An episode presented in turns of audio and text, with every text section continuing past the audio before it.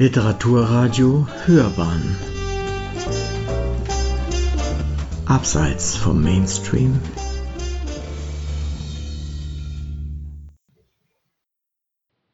Zwischentöne. Ich vermisse das Grün des Apennin, die weichen Wege, flüsternden Bäche, grau marmorierten Steine, den würzig frischen Duft der Wälder und gewahre, dass ich die Dante-Pilger auf dem Dante-Weg, die nur das Nötigste im Rucksack bei sich tragen, um ihre Sonnenaufgänge und Regengüsse beneide. Gerne würde ich es ihnen nachtun. Als der Zug hinter Bologna Fahrt aufnimmt, höre ich nur ein leichtes Pfeifen und merke, wie ich sanft tiefer in den Sitz gedrückt werde. Vor dem Fenster rast die Poebene vorbei. Die Geschwindigkeit gaukelt Abwechslung vor, was ohne den Zeitraffer nichts als platte Eintönigkeit wäre. Die anderen Fahrgäste sind durch ihre Handys und tragbaren Computer abgelenkt und schenken der Außenwelt keinen Blick. Dante verband einiges mit Bologna, La Dotta, die Gelehrte, wo im 11. Jahrhundert die älteste Universität Europas gegründet worden war. Er hatte bereits mit Anfang 20 die Stadt besucht und vielleicht bei dem Medizinprofessor Taddeo Alderotti Vorlesungen über Physika gehört. Das Thema interessierte ihn offensichtlich, denn später schrieb er sich in die artverwandte Gilde der Ärzte und Apotheker ein. Mehr noch als Dantes Neigung zu den Wissenschaften befeuerte die Stadt, die mit ihren 180 Geschlechtertürmen aus rotem Backstein hoch hinaus wollte, allerdings seine Liebe zur Sprache. Der Bologneser Dichter Guido Guinizelli mit seinen engelsgleichen Frauenfiguren wurde ein großes poetisches Vorbild und seine Reime wie Zitat in edle Herzen ziert gern die Liebe, wie gern das Vöglein in des Waldes grün. Zugleich schuf uns Natur die süßen Triebe, zugleich ließ sie das edle Herz erblühen. Spornten Dante an, den Dolce Stil Novo zu entwickeln. Nachdem allerdings im Jahr 1303 die schwarzen Guelfen die Regierung gestürzt hatten, gab es für den Verbannten auch in Bologna keinen Schutz mehr. Und er zog weiter, wahrscheinlich ins 120 Kilometer entfernte Padua. Von der kurz vor Venedig gelegenen Stadt hieß es ebenfalls, sie sei gelehrt. Allerdings war sie auch innerlich zerrissen zwischen den guelfischen und ghibellinischen Faktionen, was Dante an die Heimat Florenz erinnert haben mag. Wie andere Städte blühte in den Jahren vor 1300 die unabhängige Kommune wirtschaftlich auf. Zu dem Zeitpunkt konnte sie sich auch noch gegen das mächtige Venedig behaupten. Du solltest dir Padua unbedingt ansehen, hatte mir wenige Tage vorher Federico geraten, als wir uns in der harmonisch restaurierten Florentinerkirche Ognissanti am Arno trafen. Zu Dantes Zeiten organisierten dort Umiliati-Mönche die Tuchverarbeitung und trugen damit einiges zum Reichtum von Florenz bei. Auch der religiöse Orden profitierte vom städtischen Wohlstand und wurde zusehends mächtiger. Als ich die Allerheiligenkirche betrete, erfüllt sanfte kirchliche Musik vom Band den hohen Raum. Lapislazuli-Blau strahlt mir im Querschiff ein tragbares Holzkreuz von Giotto entgegen. Sein Christus trägt einen so fein gewirkten Lendenschurz, dass er durchsichtig scheint. Ein ähnliches Crocifisso, ein Kreuz des Malers, hängt in Padua. Giotto, der aus dem grünen Mugello nördlich von Florenz stammte, und Dante waren beinahe gleich alt. Es heißt, die beiden hätten einander gekannt und geschätzt. In der Kapelle des Florentiner Bargello soll der Maler oder zumindest seine Schule ein Porträt Dantes hinterlassen haben, ohne Hakennase. Im anderen Seitenarm von Ognissanti befindet sich beinahe unbeachtet das einfache und schmucklose Grab des Malers Sandro Botticelli. Gleichzeitig stehen sich tagtäglich Scharen von Touristen vor den Uffizien die Beine in den Bauch, um dessen Gemälde Frühling und Geburt der Venus zu bestaunen. So löst sich das Werk vom Urheber und entwickelt eine eigene Dynamik. Botticelli hatte gegen Ende des 15. Jahrhunderts im Auftrag der Medici außerdem 92 der 100 Gesänge von Dantes Komödie, einschließlich Höllentrichter und Luzifer illustriert. So wie er spannen viele Künstler Dantes Fäden weiter. Federico bewegt sich elegant und federnd durch die Kirche und stellt sofort klar, wie Dante wurde auch ich im Baptisterium getauft. Das Leben hier in Florenz windet sich um Dantes Orte, man kommt ihm nicht aus. Er führt mich zu einer versteckten Tür in der Kirchenwand und schließt sie auf. Wenig später befinden wir uns in seinem geräumigen Musikstudio im Kloster nebenan. Mit sechs Jahren hat Federico Klavier studiert, mit zwölf einen Erwachsenenchor geleitet. Es folgten vier Studienabschlüsse, darunter in Violoncello und im Dirigieren. Eigentlich ist er auf Barockmusik spezialisiert, hat sich aber langsam in der Zeit zurückgearbeitet zur Renaissance und weiter bis ins Mittelalter. Fünf Jahre lang hat er sich intensiv mit dem gregorianischen Gesang auseinandergesetzt und in Rom einen Master über die Ars Nova Musik hingelegt. Federico einen Vulkan zu nennen, würde ihn wahrscheinlich herabsetzen. Während wir uns unterhalten, notiert er sich Details und schreibt Nachrichten. Zeit ist kostbar. Ich würde mich nicht als Kulturmenschen bezeichnen. Ich liebe es, Musik zu machen, genau wie die Technik und das Internet, aber immer mit einem musikalischen Ansatz. Ich bin Musiker und mit einem Seitenhieb auf die Moderne, die Experten und Schubladen erfunden hat, setzt er nach, man kann ruhig sagen, dass Dante auch Musiker war. Tatsächlich hatte bereits Giovanni Boccaccio über den Kollegen notiert, Zitat, in seiner Jugend gefielen ihm Musik und Gesang sehr und er war mit den besten Sängern und Musikern seiner Zeit befreundet. Als ich in Padua aus dem Bahnhof trete, ist der erste Eindruck verstörend. Nach einem weiten Vorplatz betrete ich eine dunkle Häuserschlucht mit charakterlosen modernen Klotzbauten, wie sie in jeder Kleinstadt nördlich der Alpen stehen könnten. Padua wurde im Zweiten Weltkrieg ausgiebig von den Alliierten bombardiert, die es auf dem Bahnhof abgesehen hatten, oft genug aber die Innenstadt und vor allem Mantegnas Fresken in der Eremitani-Kapelle trafen. Deshalb hat Giottos Kreuz, der Zwilling von Onisanti, dort jetzt weniger Konkurrenz. Nach ein paar Gehminuten erreiche ich die eingezäunte Arena, versprengte römische Ruinen eines Amphitheaters und die Scrovegni-Kapelle aus dem 14. Jahrhundert liegen dort nebeneinander wie Äpfel und Brombeeren. Es begegnet mir an diesem Tag häufig, dass verschiedene Epochen und Stile scheinbar bezuglos aneinander vorbeireden. Der schwerreiche Bankier und Kaufmann Enrico Scrovegni hatte das Grundstück erworben, um eine Kapelle zum Andenken an seinen Vater Rinaldo zu errichten. In zurückliegenden Jahrzehnten hatten die Scrovegni sehr erfolgreich Leute aus allen Gesellschaftsschichten ruiniert, weshalb die Paduaner nicht sonderlich gut auf sie zu sprechen waren und ein gutes Werk angezeigt war. Als guelfische Geldverleiher pflegten die Scrovegni intensive Beziehungen zu Florenz, und zwar sowohl zu Corso Donati wie auch den konkurrierenden Cerchi. Konsequenterweise steckte Dante Rinaldo als Wucherer ins Inferno. Zitat Paduaner bin ich unter Florentinern. Und dann verzog er seinen Mund und streckte die Zunge wie ein Ochs die Nase leckt. Für sein Rehabilitierungsprojekt wollte der Scrovegni jedenfalls klotzen statt kleckern und engagierte Giotto di Bondone, den besten Maler seiner Zeit.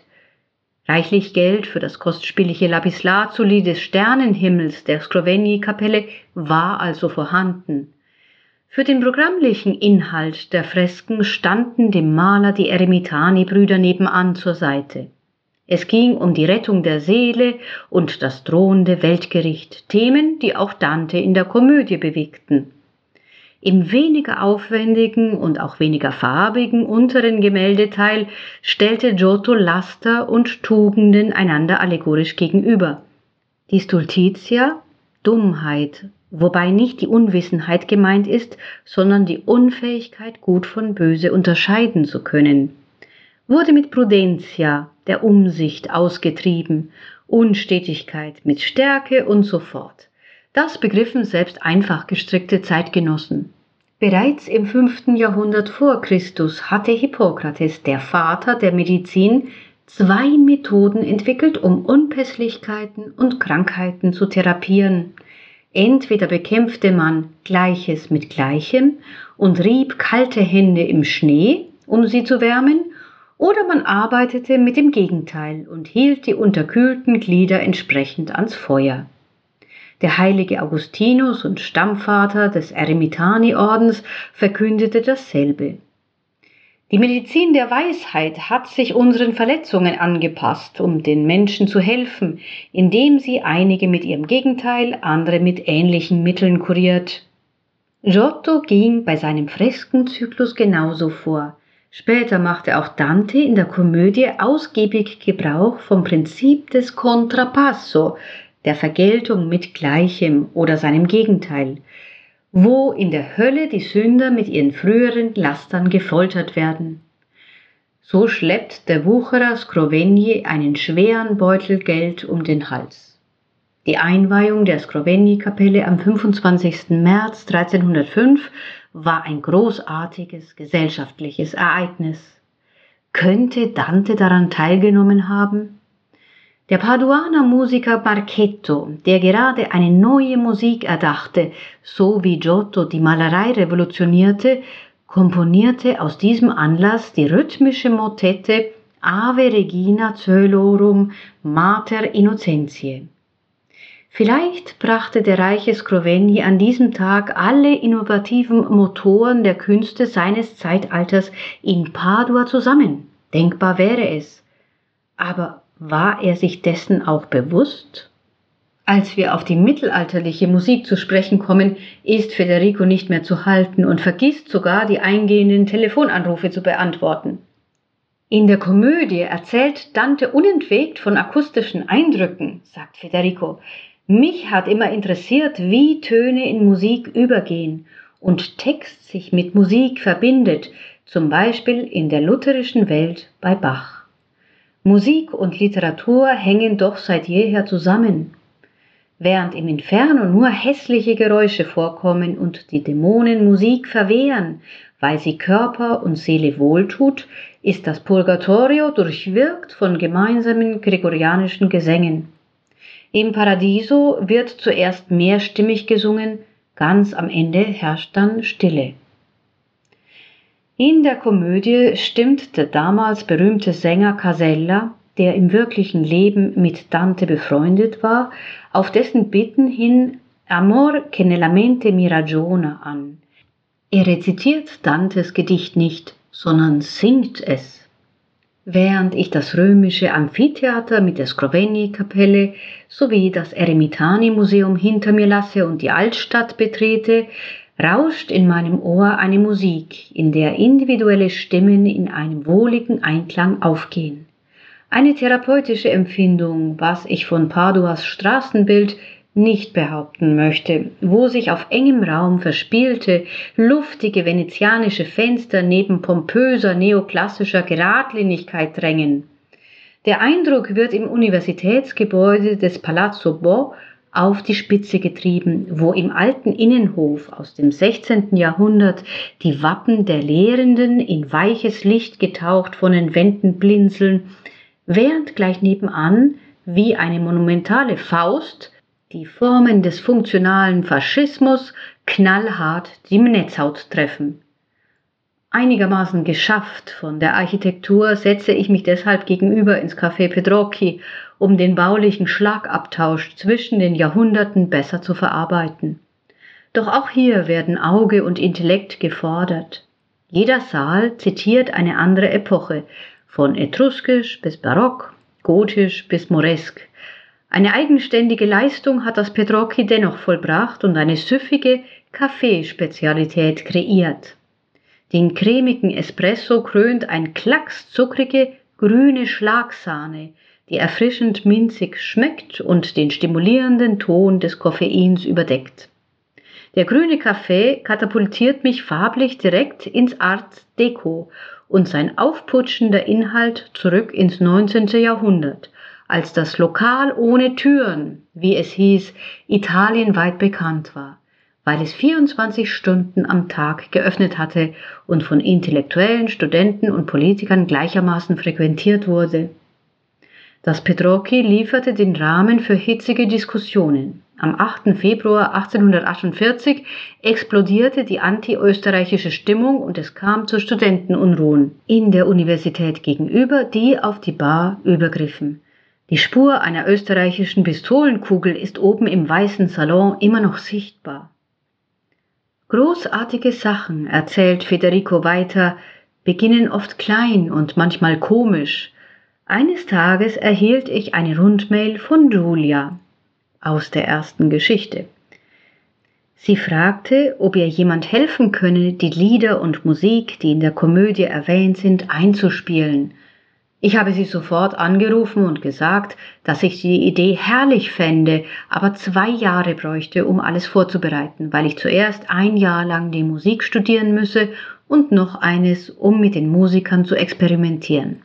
Sie war einverstanden und zwei Jahre später haben wir in Köln unser Dante-Konzert uraufgeführt und das Jahr darauf in Ravenna und im Florentiner Dom. Gut Ding will Weile haben und durchdacht sein, Dante hat die Komödie auch nicht aus dem Ärmel geschüttelt. Als er sich in Padua aufhielt, arbeitete er wahrscheinlich noch gar nicht an ihr. Trotzdem hat er sich hier bereits den Kopf über so Grundsätzliches wie die Sprache zerbrochen. Zu der Zeit schrieb er De Vulgari Eloquentia über die Beredsamkeit in der Volkssprache nieder und brach einen Stab für die natürlichen italienischen Dialekte im Gegensatz zum lateinischen der gebildeten Elite. Zitat Von diesen beiden ist die Volkssprache die edlere, in der Muttersprache kann man sich besser und vernünftiger ausdrücken. Auf seinen Reisen und Fluchten konnte es Dante natürlich nicht verborgen bleiben, dass es in Italien unzählige Sprachen oder Dialekte gab, die er umgehend zu sezieren begann. Er erkannte, dass der Apennin Italien in ein Rechts und Links teilte und untersuchte 14 verschiedene Vulgärsprachen, ob sie zu einer Art allgemeingültiger Nationalsprache taugten. Die Toskaner lästerte er, sein, Zitat, wegen ihres Wahns unerträglich, für sich den Titel der erlauchten Volkssprache zu beanspruchen. Dante war anderer Meinung. Doch zunächst gelang es auch ihm nicht, die eine Sprache auszumachen, die für alle taugte, den, Zitat, Panther, den wir suchen. Um ihn zu finden, wollen wir vernünftiger vorgehen, um ihn, der seine Duftmarke überall hinterlässt, aber nirgends erscheint, mit letztem Eifer in unser Netz zu kriegen. Dann jedoch fand er die Lösung. Überall und nirgends war der Schlüssel zum ausgezeichneten Italienisch. Dante, dem im Exil die Heimat und damit auch das kleinkarierte Denken abhanden gekommen war, stellte fest, dass in allen Städten ein sorgfältiges, städtisches, gebildetes Italienisch gesprochen werden konnte und es in Sizilien genau wie in der Lombardei ausgezeichnete Dichter und Schriftsteller gab. Er schlussfolgerte, die beste Sprache würde sich die geeignetsten Nachahmer schon selbst suchen. Eine denkerische Kapriole, wie sie typisch für Dante war. Als ich weiter durch Paduas Altstadt schlendere, stoße ich bald auf Dantes Zauberwort von der Ragione, der Vernunft, mit dem er alle seine Werke unterfütterte. Doch in Padua will die Vernunft anders begriffen werden. Als die Stadt immer wohlhabender wurde, errichtete man im ausgehenden 13. Jahrhundert den prunkvollen Palazzo della Ragione, den Gerichtspalast in einem 82 Meter langen Saal, der wie ein riesiger umgedrehter Schiffsrumpf das Geschehen unter sich umklammert, hielten die Behörden im Obergeschoss Gericht, während das Volk in den Stockwerken darunter auf dem Markt einkaufte. Recht und Markt waren die Grundlagen der Paduaner Gesellschaft. Auf seiner italienischen Reise schrieb Goethe am 27. September 1786 Und es ist keine Frage, dass der ungeheure überwölbte Raum eine eigene Empfindung gibt. Es ist ein abgeschlossenes Unendliches, dem Menschen analoger als der Sternenhimmel. Dieser reißt uns aus uns selbst hinaus, jener drängt uns auf die gelindeste Weise in uns selbst zurück. Selten fand ich ein Urteil des gewichtigen Klassikers treffender.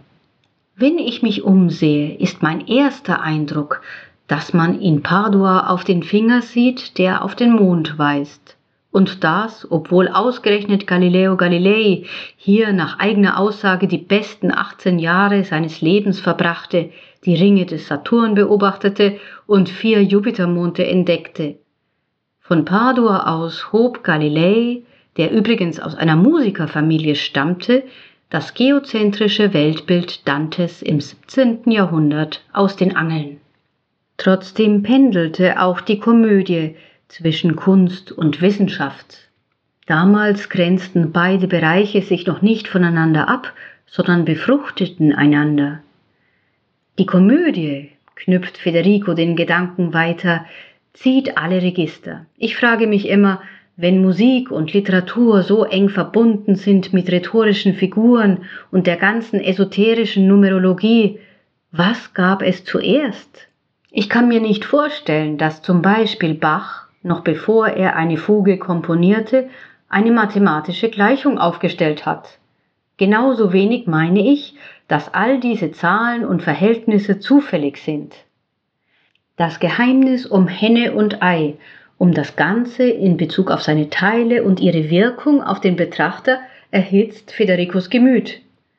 Wenn ich unseren westlichen kulturellen Ansatz betrachte, werde ich ärgerlich, Wer keinen entsprechenden Hintergrund hat, dem wird ein Urteil verwehrt und verweigert, etwas zu empfinden. Wenn wir einen Christus von Giotto sehen, ist klar, dass unser Wissen und unsere Kultur konditionieren, was wir sehen. Das heißt aber nicht, dass wer weniger weiß, weniger sieht. Im Gegenteil, manchmal nimmt er sogar mehr wahr. Die Kunst ist für alle da, nicht nur für Spezialisten. Dante fühlte sich in Padua augenscheinlich nicht besonders wohl und verließ es im September 1306. Es wird ihn später auch gewurmt haben, dass die Paduaner sich gegen Kaiser Heinrich VII. und Dantes Veroneser Skalliger Freunde wandten. Vielleicht hat er deshalb den tiefsten Höllenkreis, der den Verrätern des Vaterlands vorbehalten war, Antenora genannt. Der Trojaner Antenora soll gemäß einer Legende die feindlichen Griechen zu tolerant und gastfreundlich behandelt und ihnen schließlich Zutritt zu Troja gewährt haben. Nachdem die Griechen gesiegt hatten, verschonten sie ihn deshalb, woraufhin Antenora nach Italien auswanderte und die Stadt Padua gründete. So jedenfalls berichtet es der gebürtige Paduaner und wichtigste römische Geschichtsschreiber Titus Livius, über den Dante urteilte, er irre sich nicht. Tatsächlich beruhen der Mythos und die Glorie Roms, die seit der Renaissance Italien über lange Zeit beseelten, auf Livius Werk Ab Urbe Condita. Doch so viel ich an diesem Tag noch durch die kleine Stadt mit ihren Kanälen und weiten Plätzen schlendere wie die Pilger, die ihre Runden um das Grab des heiligen Antonius von Padua drehen, ich finde keinen lauten Hinweis auf Livius. Vielleicht hat die Stadt absichtlich und aus besonderer Rücksichtnahme beschlossen, ihn diskret zu verschweigen, weil zu viele Schüler im Lateinunterricht mit ihm gequält wurden. In diesem Moment fallen mir wieder Federicos Worte ein, mit denen er mir Padua ans Herz gelegt hatte. Und plötzlich habe ich Zweifel, ob meine Einschätzung der Stadt angemessen ist. Die am höchsten entwickelte Musik der Komödie erklingt im Paradiso in mehrstimmigen Gesängen, welche für unsere modernen Ohren jedoch schwer verständlich sind. Denn wir sind es gewohnt, eine einzige Stimme herauszuheben und ein Thema zu entwickeln. Vielleicht bräuchte es einfach mehr Zeit und tieferes Wissen, um das polyphone Padua besser zu durchdringen.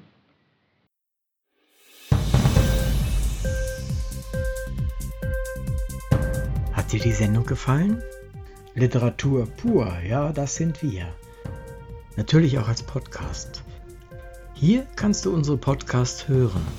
Anchor, Spotify, Apple Podcast, iTunes, Google Podcasts, radio.de und viele andere mehr.